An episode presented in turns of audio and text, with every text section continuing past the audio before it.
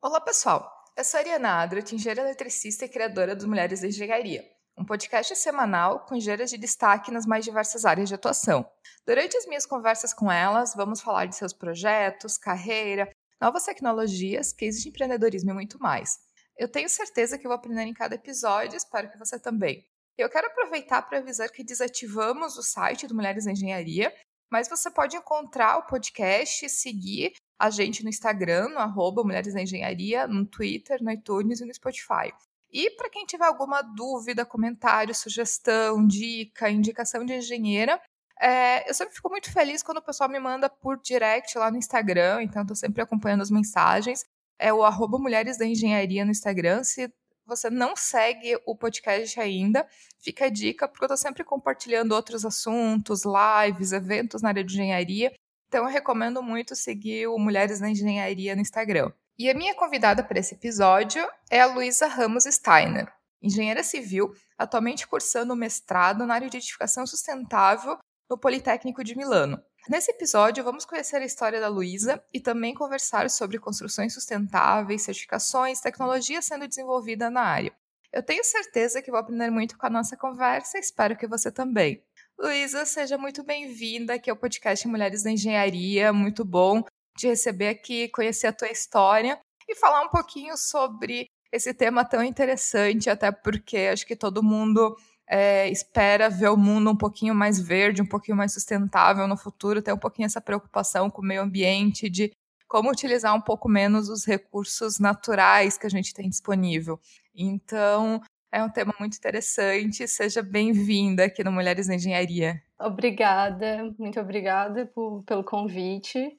É, boa tarde para mim aqui na Itália, bom dia para ti aí no México. Uh, então, é, começar falando um pouquinho sobre mim. Eu sou a Luísa, sou de Florianópolis, Santa Catarina, formada em Engenharia Civil pela Universidade do Sul de Santa Catarina, Unisul.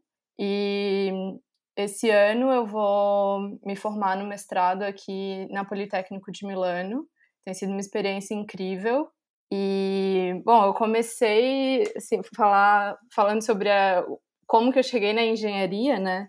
Eu tive uma influência em casa, vamos dizer assim, na minha família, que meu avô era empreiteiro, meu pai trabalha com, com obras, com projeto. Então, desde pequena eu tive um pouco desse essa influência dentro de casa mas também tive bastante facilidade durante a escola com matérias de exatas e isso influenciou um pouco a minha decisão lá quando eu tinha os meus 17 anos. Aí eu comecei a cursar engenharia civil na Universidade do Estado de Santa Catarina, na, na verdade, na UDESC, lá em Joinville. E, mas depois de um tempo, assim, é, depois de dois anos, eu tive que voltar para Florianópolis.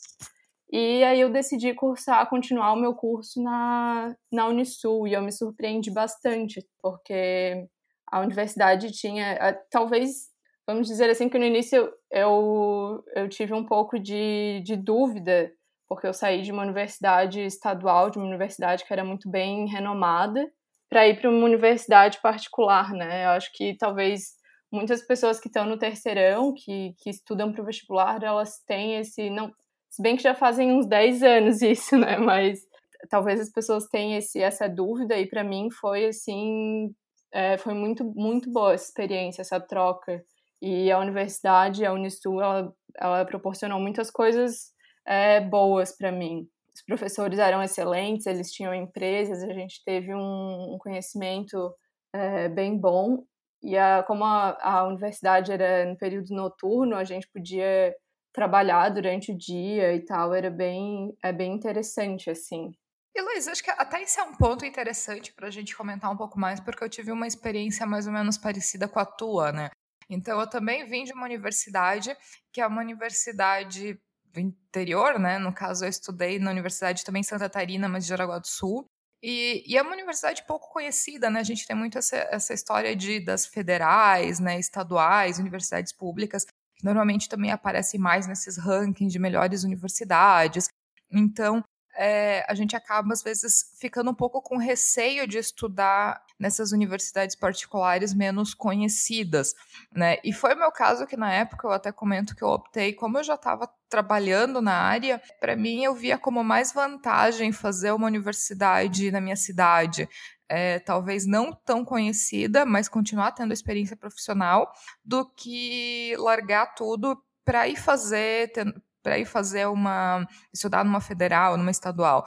E, e, eu acho que isso vai muito da, de opção pessoal de cada uma, mas eu acho que é interessante comentar, até considerando esse teu background, de que o fato de estudar numa universidade menos conhecida, por exemplo, tem vantagens assim bem interessantes, porque por exemplo, eu lembro que os meus professores todos eles já eram da indústria, então eles já tinham uma experiência prática, talvez até um pouco maior do que professores que são puramente da área acadêmica, né, que a gente sabe que é, acaba sendo um pouco mais recorrente nas universidades federais, estaduais, mas que no final é uma opção e que não não significa uma desvantagem, né? Então, no teu caso, assim, como é que tu vê isso, assim, de ter estudado numa universidade menos conhecida, mas depois até indo indo estudar fora, enfim, chegou a, a, te afetar de alguma maneira, assim, estudar numa universidade particular?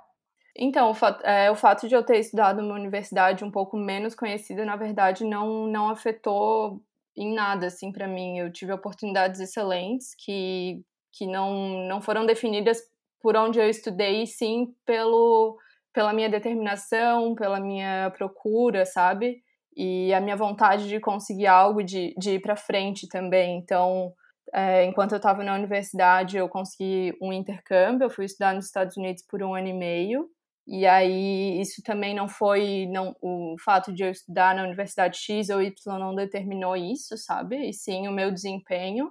E aí eu consegui, enfim, estudei nos Estados Unidos por um ano e meio, estudei na Universidade do Novo México e na Universidade Estadual da Pensilvânia, eu participei de um projeto de pesquisa e com Building Information Modeling, e foi bem interessante, assim.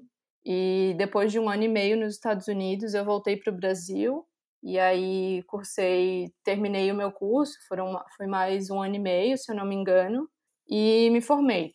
E aí depois de, enfim, nesse tempo todo que eu estava no Brasil, eu também eu fiz estágio durante o dia e, e estudava à noite.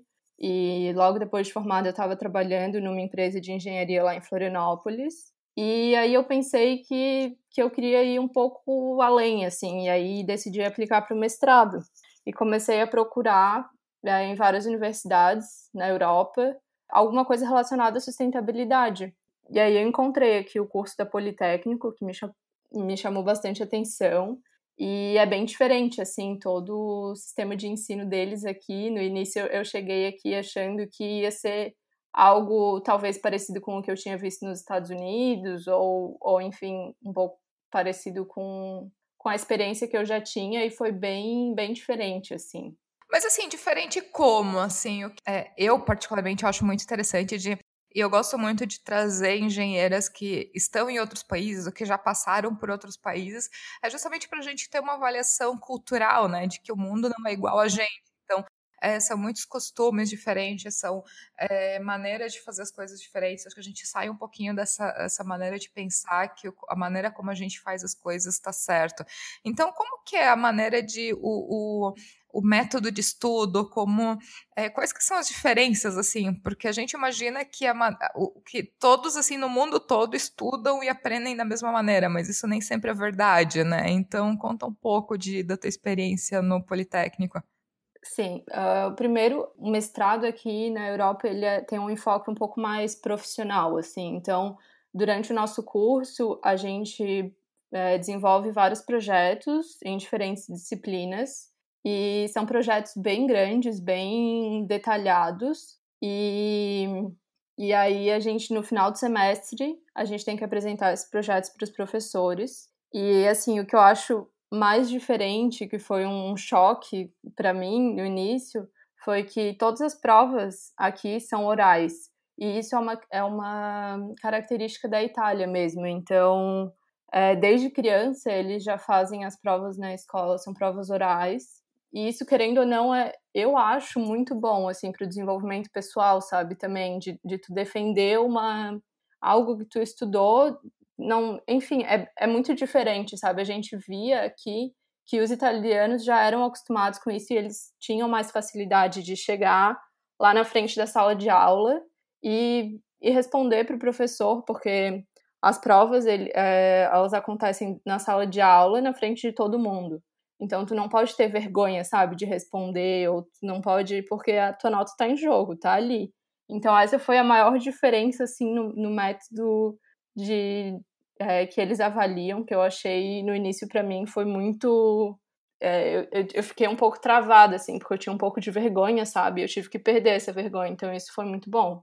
E fora isso, durante o mestrado aqui, é, não é o período integral realmente, sabe? Não tem muito muito tempo para fazer muitas outras coisas, então é, o estudo é muito muito aprofundado, pelo menos no meu curso. Eu não posso dizer pelos outros, mas é muito muito técnico também. Então a gente aprende é, o parafuso que a gente usa na fachada da edificação, por que, que é aquele parafuso, é, enfim, sabe, é, são nos mínimos detalhes, e isso é muito interessante. E Luiz, até para quem tem interesse de fazer o mestrado ou um doutorado fora, a gente pode deixar também um, uma, lista de links é, nos comentários, né? Tanto é, de como é, de, de, sites né, que ajudam aonde procurar um mestrado numa área que tem interesse, né, opções de bolsa de estudo. Então, é, acho que é interessante também fazer esse adendo para o pessoal dar uma olhadinha nos comentários, dar uma olhadinha nos links que a gente vai deixar aqui disponível. Sim, isso me ajudou bastante, assim, na hora de decidir o curso, sabe? Esses links podem ser bem úteis para colocar ali a área de, de ensino que tu tem interesse e ele vai te dar uma lista de várias universidades e, enfim, é bem interessante dar uma olhada nesses links. O teu é, mestrado, né, ele é em edificação sustentável. A gente já teve aqui no podcast um episódio sobre sustentabilidade, mas foi um episódio um pouco mais geral no ponto de vista de empresas que estão olhando um pouco mais para a questão de sustentabilidade. E a tua área, ela é exatamente na área de edifícios, né, edifícios, construções feitas de uma maneira mais sustentável. Como que surgiu o interesse nessa área? Porque ela é uma área muito específica dentro da engenharia civil e é uma área que que no Brasil eu acho que ela ainda está muito no início. Acho que a Europa, outras áreas do mundo já estão um pouquinho mais avançadas. Então, é, eu começo com duas perguntas: da onde que surgiu o interesse e o que, que é uma edificação sustentável, o que, que é sustentabilidade na construção civil, para a gente começar a mostrar para os ouvintes sobre o que, que a gente vai comentar, o que, que a gente vai conversar agora na sequência, né, entrando em outros temas mais específicos. Uh, sim, bom, o meu interesse pela sustentabilidade ele surgiu assim, não teve um momento específico, sabe? Eu sempre fui curiosa em relação a isso, eu sempre gostei muito do meio ambiente e tal, então eu comecei a ver assuntos do tipo e vi que teria uma área relacionada a isso na engenharia também, principalmente na, na área da construção civil. Então, desde, vamos por assim, a gestão de, de resíduos, que já é um tema falado há bastante tempo, também envolve é, toda a parte sustentável, sabe? Mas a sustentabilidade na edificação, ela, ela já acontece, na verdade, há muitos anos. Assim, se a gente parar para pensar em, na história, as edificações vernaculares, elas, que é um termo utilizado na arquitetura, enfim, são edificações que elas eram construídas olhando, o, por exemplo, a orientação do sol, a, a natureza em si, tipo, o tanto de vento que existe ali naquele local, então, populações antigas utilizavam os recursos naturais para poder construir uma edificação que fosse é, boa para eles. Por exemplo, se estava muito frio, eles construíam alguma coisa que, que deixava o conforto deles um pouco melhor. Isso era uma coisa que na época era, era feito, mas enfim, não era estudado, né? E aí, com o tempo passando ali pela década de, de 80, 90, isso voltou à tona com, com bastante força por causa da eficiência que a gente precisava, da eficiência energética que a gente precisava. Então, as edificações sustentáveis voltaram a ser algo, voltaram a ser faladas e estudadas, voltaram a ser aprofundados os estudos, né? Mais ou menos nessa época. Mas quando a gente fala de edificação sustentável, é importante a gente lembrar o que, que é a sustentabilidade em si, né? Que a gente sabe que a gente tem recursos bastante limitados no nosso planeta e a gente tem usado como se tudo fosse infinito. Então, a sustentabilidade é sobre a gente conseguir é, utilizar, administrar esses recursos de uma maneira que a gente de uma maneira que seja, vamos dizer assim, harmônica, né, entre os sistemas naturais e, e nós humanos. E, e aí, com isso tudo, surgiu o termo desenvolvimento sustentável, na época, é, lá por 1985, 87, e a ONU, a Organização das Nações Unidas, tem, tem feito bastante coisa em relação a isso, criado os Objetivos do Desenvolvimento Sustentável. E aí, dentro do nosso setor, existem alguns desses objetivos que a construção civil tem uma ação, vamos por assim, direta dentro desses uh, objetivos estipulados pela ONU, que tem ali a ação no clima, uh, as cidades de maneiras mais comunicadas e, e sustentáveis, a produção de, de, energia, energia limpa, enfim, são, são vários fatores, sabe, que, que formam uma construção sustentável. Então, desde a arquitetura vernacular, que a gente pode falar ali sobre arquitetura bioclimática, que é um termo utilizado hoje em dia, é, para minimizar o impacto ambiental, é, fatores como consumo energético, fatores relacionados ao solo de qualidade, a água, qualidade do ar, enfim, são várias coisas que, que formam uma edificação sustentável. E a edificação sustentável ela pode ser, pode ser certificada. E aí existem hoje em dia vários é, vários tipos de certificações que vão dar ali aquelas, aquela edificação um, um selo de sustentabilidade. Mas não necessariamente uma edificação precisa ter esse selo para ser sustentável. A gente pode adotar medidas sustentáveis na nossa edificação e, e não buscar aquele selo, né? Mas essa é uma maneira de a gente conseguir manter as edificações é, num padrão de sustentabilidade, vamos dizer assim. Então, os primeiros selos, eles surgiram lá na década de 90, que foi, o primeiro deles foi o BREEAM, que é uma certificação britânica. Ela surgiu na década de 90 e anos depois surgiu uma certificação americana chamada LEED, que é atualmente o sistema mais conhecido no setor, o sistema de classificação mais utilizado. E aí vamos falar um pouco sobre as, os outros sistemas que tem. Além do LEED, existem alguns outros sistemas mais específicos para algumas regiões. Por exemplo, a Alemanha tem certificação, uma certificação mais voltada para para as edificações de lá, mas se a gente falar a nível nacional, aqui no Brasil, o LEED ele tem uma atuação que, que ainda não é, não vou dizer que é super utilizada, mas já temos mais de 1.500 edificações certificadas aqui no Brasil. E o mesmo conselho que é o mesmo conselho do LID, que é o Conselho de Edificações Sustentáveis, eles têm no Brasil duas, é, desculpa, três outros tipos de certificação. Tem a certificação casa, a certificação condomínio e a certificação Brasil Zero Energy, que é Brasil Energia Zero. E dentro dessas outras três, a gente pode dar ali uma atenção ao condomínio, que recentemente teve um condomínio do Minha Casa Minha Vida, que foi certificado ouro. Então, isso também é uma discussão que a gente pode ter é, sobre o custo desse, dessa certificação, sabe? Ainda existe bastante bordões, assim, no, na construção civil, dizendo que para ter uma edificação sustentável custa muito caro, e, enfim, isso nem sempre é verdade, sabe? Existem alguns fatores que tu podes adotar para ter uma construção sustentável que não vai necessariamente aumentar o teu custo, o teu orçamento ali da obra. Então, é bem interessante a gente pontuar isso, porque a gente ainda vê bastante ser falado no nosso meio que não, é muito caro. E na verdade, não é tão caro assim, sabe? Então, é bem interessante isso. Por exemplo, uma construtora, né? É, vai construir um edifício e tudo mais. E eu entendo que certificaço essas certificações verdes, sustentáveis, é, no Brasil e no mundo elas não são obrigatórias. Então, uma construtora ela pode ter determinadas boas práticas, mas não necessariamente ela teria obrigação de certificar. Então, por que que qual que é o interesse em uma empresa, um, é, alguém que está construindo uma obra em realmente ter uma certificação sustentável? O que, que essa empresa ganha com isso?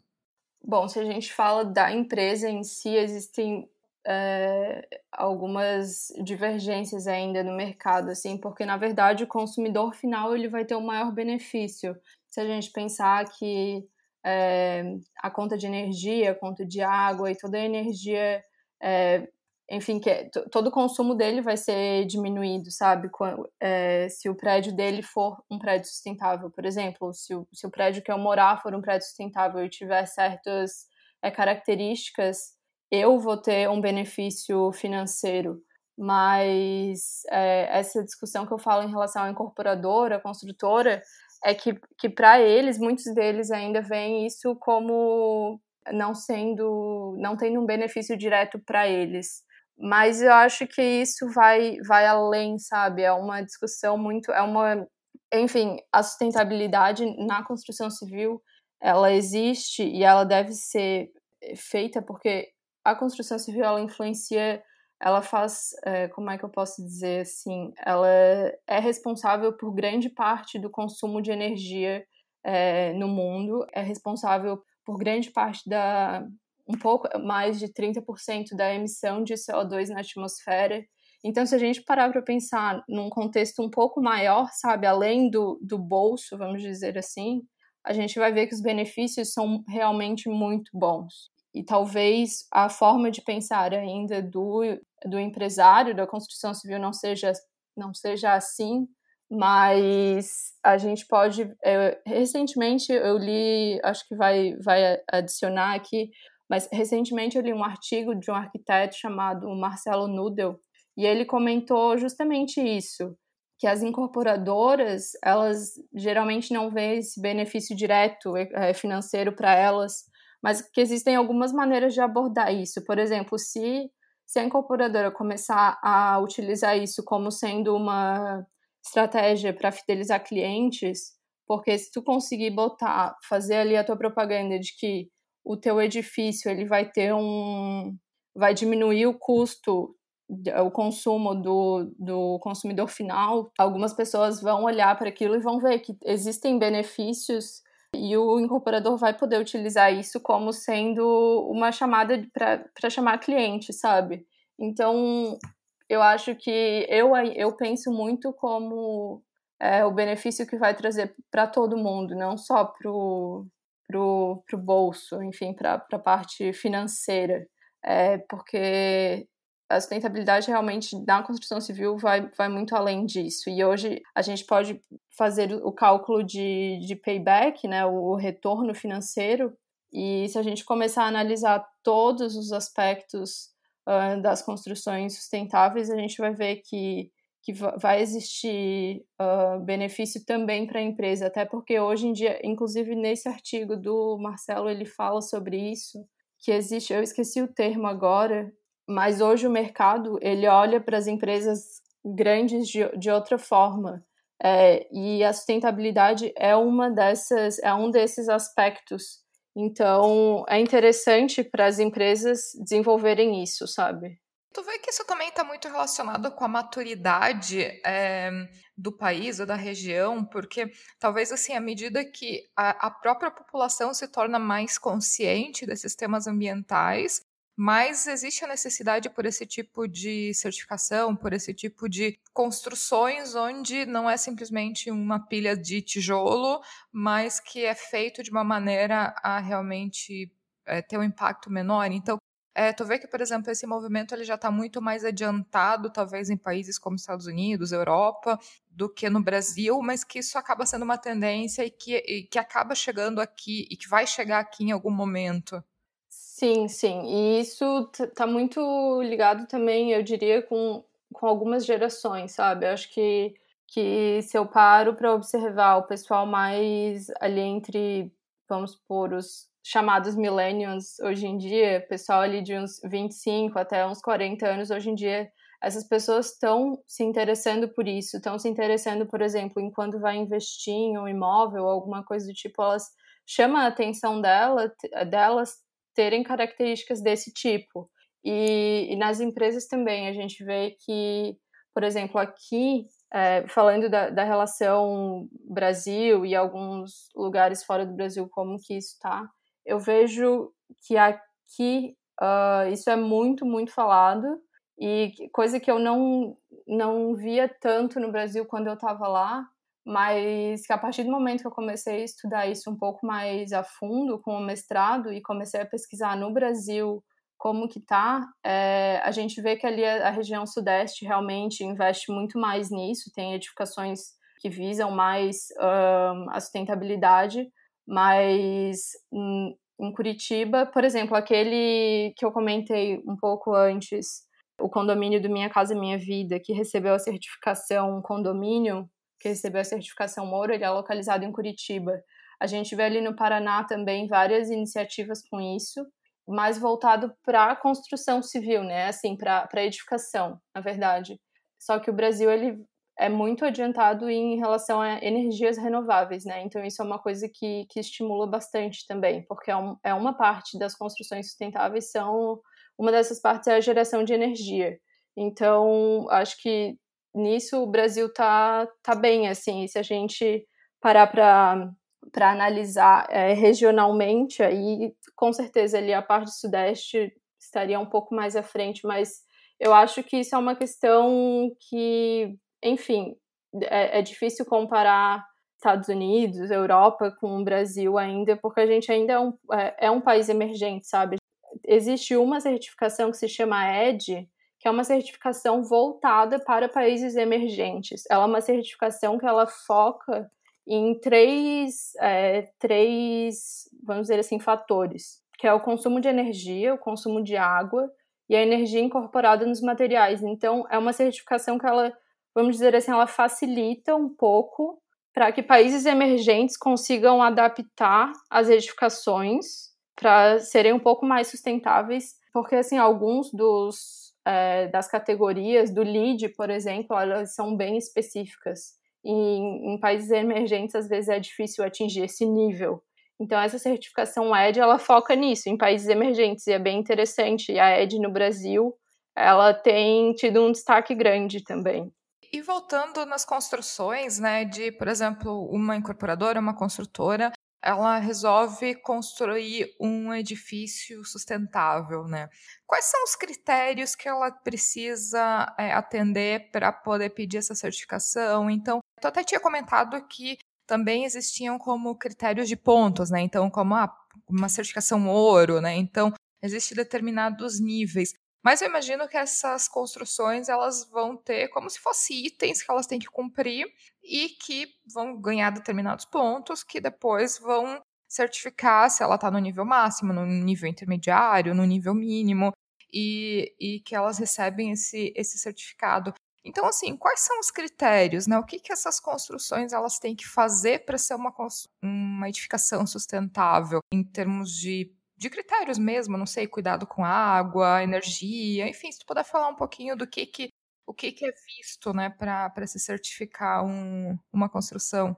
Sim, um, as certificações elas geralmente têm requisitos bem parecidos, assim, vamos dizer, sabe? Elas focam mais ou menos nas mesmas coisas e alguns é, limites são, um, são diferentes. Mas se a gente falar, por exemplo, da certificação LEED, a LEED ela tem vários sistemas de classificação para se encaixar nos diversos usos, nos diversos tipos de edificações. O mais comum é a LEED, projeto e construção de edifícios, mas também existe para design de interiores, para operação e manutenção de edifício e para desenvolvimento de bairro. E aí, se a gente pegar essa que é a mais comum, que é a projeto e construção de edifícios, ela se aplica para novas construções, para renovações, para escolas, para hospitais, hotéis, e aí vai ter características de acordo com o tipo de uso da edificação, da, que vai ser o uso da edificação, né? E aí, se a gente vê o LEED para construções novas, que geralmente é utilizado para edifício comercial, existem nove categorias que são analisadas e dentro dessas categorias existem diversos uh, diferentes créditos que é chamado, né? Então, as categorias dessa, desse sistema de classificação do LEED, eu vou citar aqui para a gente ter uma, uma noção, seria processo integrativo, localização e transporte, terrenos sustentáveis, eficiência hídrica, energia e atmosfera, materiais e recursos, qualidade do ambiente interno, inovação e prioridade regional. Então, assim, se a gente é, for olhar dentro de uma dessas categorias, por exemplo, localização e transporte, eles vão olhar dentro dessa categoria, vão existir diferentes créditos, e aí existe crédito relacionado à localização do edifício, por exemplo, se perto daquela edificação existem transporte, existe transporte público, se no projeto daquela edificação eles estão prevendo colocar estacionamento para carro sustentável, para carro verde, e aí colocar também estação para carga desse carro.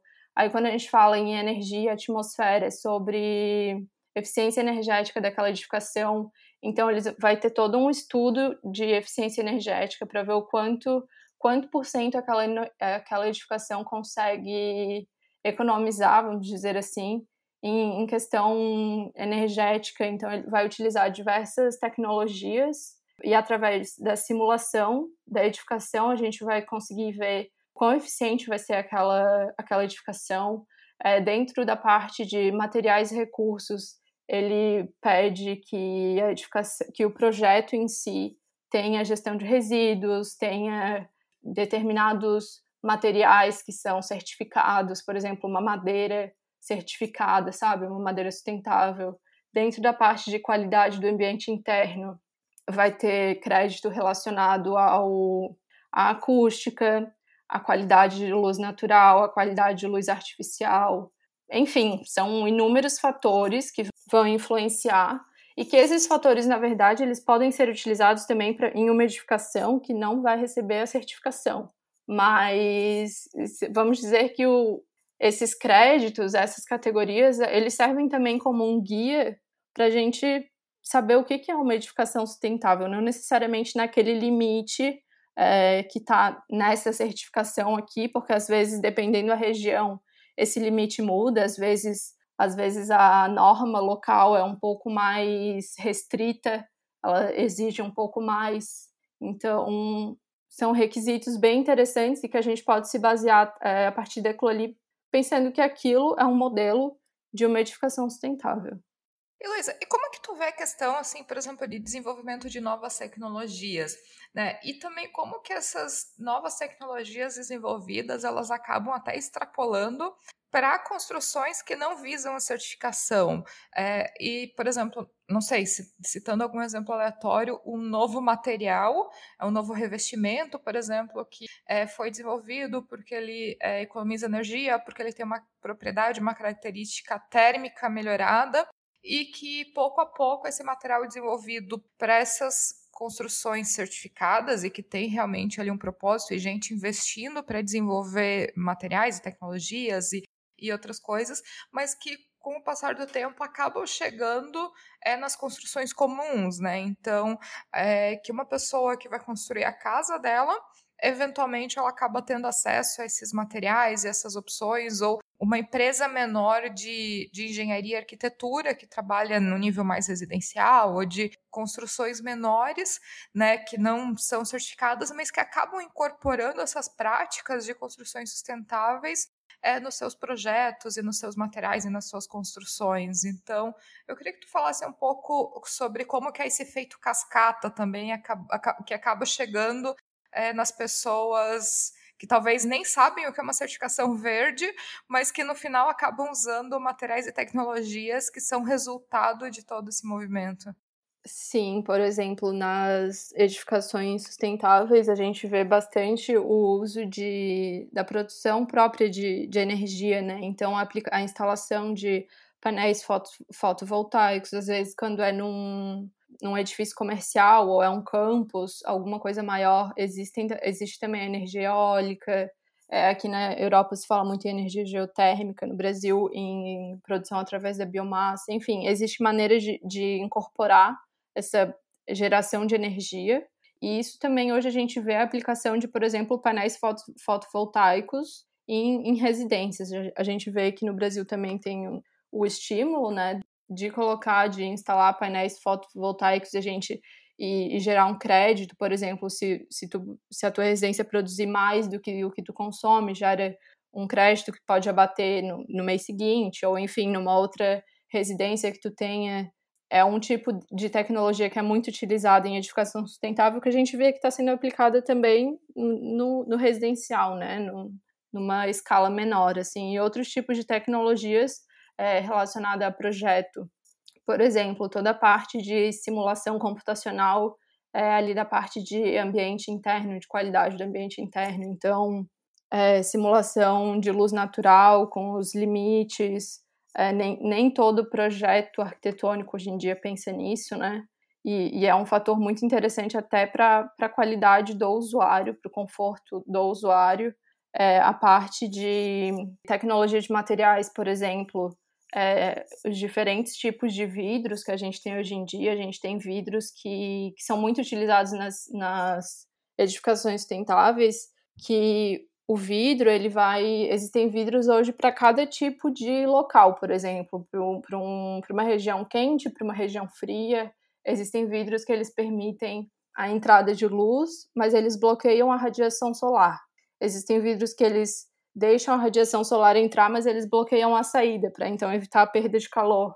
São algumas dessas, é, são alguns materiais que são muito utilizados em edificações sustentáveis que a gente pode a partir de então começar a ver o uso dessas, desses materiais em, em residências, em, em projetos em, de escalas menores. É, outra coisa bem interessante também que eu encontrei, que eu, que eu li sobre esses tempos, é sobre painéis fotovoltaicos transparentes. Então é um vidro, é um painel fotovoltaico, mas ele, ele é transparente, ele serve como um vidro, ele pode ser aplicado numa fachada e ali ele vai gerar energia para edificação e ele serve também como um, fator arquitetônico, vamos dizer assim. Então, existem inúmeras é, tecnologias que hoje em dia são utilizadas em edificações sustentáveis de porte maior, que com certeza vai ter esse efeito cascata e a gente vai começar a ver essa utilização em projetos de escala menor.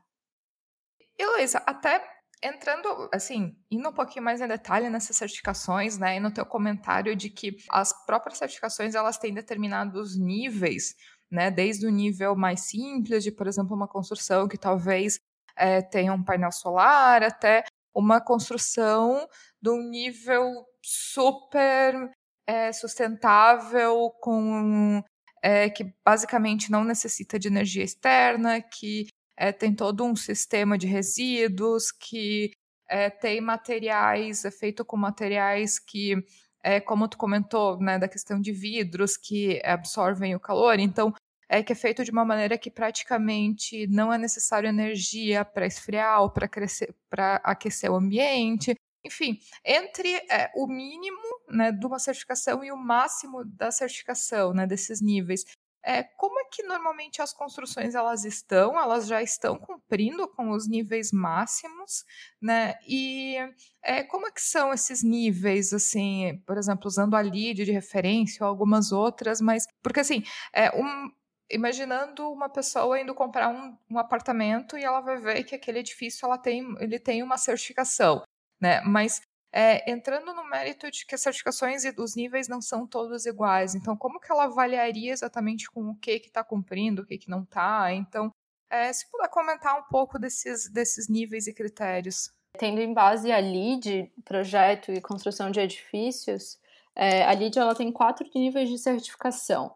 É, o primeiro, que seria o mais baixo, é o edifício ele é só certificado. Bom, é importante também a gente mencionar que o número máximo de pontos da certificação LEED é, são 110 pontos. E aí, para esse mínimo, que é para a edificação ser certificada, ela deve atingir pelo menos entre 40 e 49 pontos. Depois tem a certificação prata, que varia entre 50 e 59 pontos. A certificação ouro, que varia de 60 a 79 pontos, e a certificação Platinum, que é a mais alta, que é, é dada para edificações que ganham mais é, 80 pontos ou mais.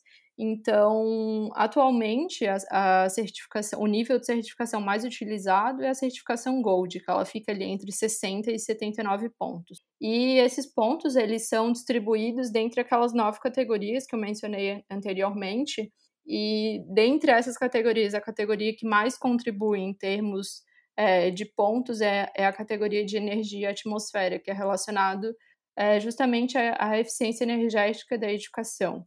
E depois dela daí vem a categoria de localização e transporte, qualidade e, e a categoria de qualidade do ambiente interno, que são que estão ali em segundo lugar como as que mais contribuem é, em termos de pontos para que a edificação né, ganhe, enfim, os pontos para ser ali classificada entre certificada, prata, ouro ou platino. E, enfim, independe, assim, a, a edificação tem que ganhar X pontos, independente do, do tipo de crédito que ela vai aplicar, né? Então, o tipo de crédito, ele não não está diretamente relacionado ao ah, se tem esse crédito, ela é mais sustentável ou não. Enfim, o que vai definir é ali o nível de classificação. E para, é, por exemplo, se uma pessoa quer saber viu que um edifício X ele é certificado com a certificação ouro do LEED. Dá para hoje em dia entrar no site do LEED e verificar lá, tem, tem todo o manual, é, vamos dizer assim, um relatório das certificações. Então, tu consegue entrar no site e ver, ah, tem a edificação X lá em São Paulo, não sei, né? E aí tu entra lá e procura e vê quais foram os requisitos que aquela edificação atingiu, quais foram os créditos que ela atingiu. Isso é bem interessante, é legal para a gente ter uma noção assim do que, que que cada edifício tem atingido. Às vezes até existem alguns créditos que são um pouco mais fáceis de ser atingidos do que outros. Hoje em dia, é, a categoria mais difícil da LEED é a categoria relacionada a material e até é uma das atualizações do lead, que hoje em dia está na, na versão 4, existe a versão 4.1, que está em teste, vamos dizer assim, é uma versão beta, e eles deram uma melhorada nessa parte da categoria de materiais, porque ela era muito, muito exigente, assim, então eles, não que passaram a exigir menos, mas de uma maneira um pouco aplicada de uma maneira melhor, sabe? E Luísa, a gente tem falado muito sobre construções novas, né? Como é que funciona no caso de construções já existentes? Porque começando principalmente nessa onda de, de edificações sustentáveis na Europa, e a Europa possui muitas construções antigas, né? Então, é, nas cidades grandes mesmo, a quantidade de prédios com já muitas décadas, até mais de 100 anos, é muito grande. Então, como é que funciona a questão de transformar essas construções antigas, feitas numa época que nem se pensava em qualquer é, coisa relacionada à sustentabilidade, como é que se transforma essas construções em construções sustentáveis? Bom, essa parte da renovação das edificações é muito importante, é um aspecto que é bem estudado aqui na Europa, porque realmente grande parte das, edificações deles já foram construídas e a partir de então eles têm que que renovar para ter um, uma nova. Enfim, que todas as novas edificações, as novas não, todas as edificações existentes, elas tenham um, um novo desempenho, né? Um desempenho muito melhor, que, que sejam, é, que tenham eficiência energética. E aí, para isso, é importante a gente ver que a fachada da edificação ela é, uma, é um fator bem importante nessa determinação do desempenho da edificação porque ela vai variar ali, ela vai, vai determinar o tanto de energia que, que, que aquele prédio vai consumir. Em alguns casos, não é possível fazer uma mudança na fachada, né? Então, tem alguns, algumas, por exemplo, o LEED, existe o LEED para renovação de edificação, mas ele não trata especificamente de, de, enfim, edificações históricas ou coisa do tipo, mas existem alguns critérios ali que, que vão ser agraciados para reformas, né? Não tem um, um roteiro ou alguma coisa para certificação exata, sabe? Que vai dizer, ah, principalmente porque aqui na Europa tem muito problema com certificação histórica, com edificação histórica, sabe? Que aí não pode mexer na fachada ou coisa do tipo. Mas geralmente, quando se fala em, em renovação, tenta manter o esqueleto da edificação e aí fazer um retrofit que vai melhorar a eficiência energética daquele prédio, porque atualmente as edificações elas as antigas, quando elas são reformadas, elas são reformadas principalmente para ter um desempenho melhor, um desempenho energético melhor. E aí quando tu pode fazer esse retrofit considerando que tu vai ter um, uma fachada nova, enfim, para utilizar certas características que vão realmente trazer um, um desempenho muito melhor, aí, aí é um pouco mais, mais tranquilo, assim, do que se a gente for parar para pensar numa, em, em, edificações que são históricas ou tombadas, enfim, aí tem outros, tem que passar por outros, outros caminhos, assim, vamos dizer. E aí, as certificações, o LEED, ele, ele tem ali um, um dos sistemas de classificação voltado para a renovação de edifícios, mas ele segue bem parecido com o, o, sistema de classificação de edificações novas. Aí tem alguns adendos em algumas das categorias dizendo, ah, para edificações novas, seguir isso, para renovação é, de edificação, daí tem alguns critérios um pouco diferentes, sabe? Que aqui, como são muitas edificações bem antigas, assim, não, não tem como simplesmente, ah, vamos fazer tudo novo, sabe? Então, eles começam por alguns, algumas partes que, que, tem, que são mais determinantes, assim, por exemplo, realmente a troca dos vidros de um, de um vidro simples para um vidro duplo ou triplo, ele vai realmente ter um, um impacto ali no desempenho energético daquela edificação. Aí a parte de, se tu for parar para pensar, tipo, de, de materiais, de, de pintura, de utilizar materiais sustentáveis, materiais não nocivos, isso também, também é feito bastante em retrofit. Na área de materiais, é, tu até mencionou pintura, né? É, até de curiosidade, assim, materiais que muitas vezes a gente não pensa em, em determinada coisa, como que ela pode ser sustentável, né? Então, por exemplo, uma pintura, né, uma tinta aplicada, como que ela pode ajudar na sustentabilidade de um edifício, né? E outros exemplos, assim, de materiais que fazem parte da construção civil, que a gente está acostumado, desde tijolo, tinta, telha, enfim, e exemplos de, das suas versões sustentáveis, como tu mencionou do vidro, que eu achei também bem interessante, né? E outros, assim, outros exemplos de materiais que podem ser otimizados para deixar a construção mais sustentável. Sim, ali a parte da, da pintura a gente fala é, geralmente de, de algumas substâncias, né? De não ter substâncias nocivas ou enfim. Mas quando a gente pensa em material, a gente também pode pensar em economia circular, né? Em como que, que é toda essa parte da produção desse material, quando, até quando esse material não servir mais, o que, é que vai ser feito com ele. Então, essa parte de economia circular é, é bem, bem interessante aqui, junto com, com sustentabilidade, né? É, outro material que, quando falam sustentabilidade, eu penso é a madeira. Madeira tem madeira que é certificada, que é sustentável. Então, assim, é uma madeira que ela é produzida, vai ter um selo dizendo que aquela madeira passou por processo A, B e C, que considera, enfim, desde um trabalho legal, sabe, que não é um trabalho escravo ou coisa do tipo, ele vai, vai considerar diversos fatores que dentro de toda a cadeia é considerado como um material sustentável, um material que faz parte ali de uma, de uma economia circular que vai, vai ter a produção, o uso e depois a destinação correta, o reuso, enfim. E Luiz, até para quem é, quiser saber mais do assunto, né, buscar um pouco mais de informação, é, o que que tu recomenda? Acho que a gente vai deixar também vários links interessantes no site, né, no o site das certificações específicas, o site de alguns programas é, específicos nessa área. Então, é, fica a dica para quem se interessou pelo tema, dá uma olhadinha nos links do, do episódio. Mas, é, e onde mais assim, as pessoas podem buscar informações e, e sites interessantes ou materiais interessantes que tu possa recomendar? É, existem alguns sites que eu acho bem interessante para quem tem é, curiosidade sobre, sobre esse tema. É, a gente pode deixar ali o link dos sites das certificações, das variadas certificações, e do Green Building Council do Brasil, que aí ele vai, vai ter ali como que eles fazem a diferença entre o LEED, entre o, o, a certificação casa, a certificação condomínio, também a certificação zero energia. A gente pode deixar ali para quem tem curiosidade sobre o site do Programa Brasileiro de Etiquetagem, que é um sistema de etiquetagem para edificação, que é o PBE Edifica, que é bem interessante. É como se a gente classificasse os edifícios como a gente classifica, por exemplo, o ar-condicionado, a geladeira ali com a etiqueta de eficiência energética A, B do consumo de energia, né? A gente tem isso para as edificações também.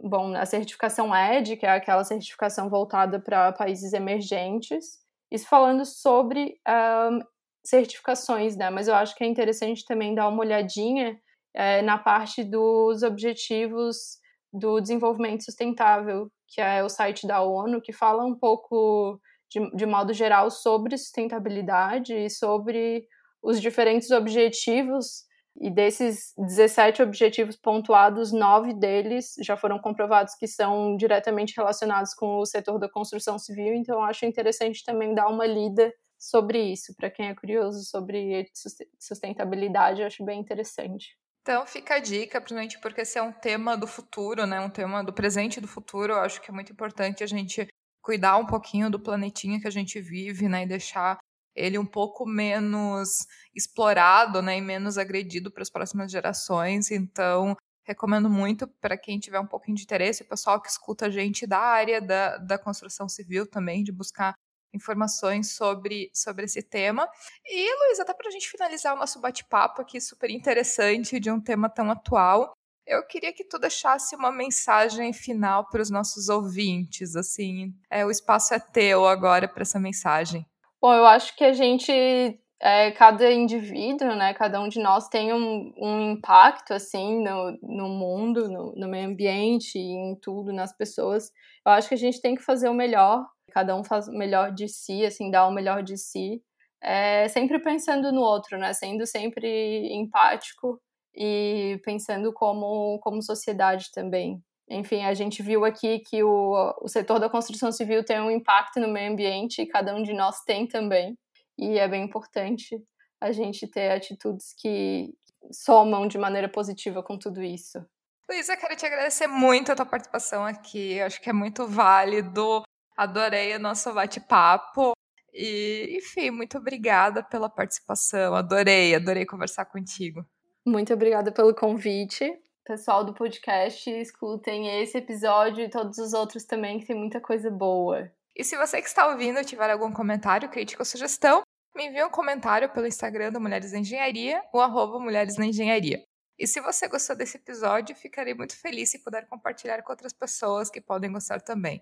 Um abraço e até o próximo episódio.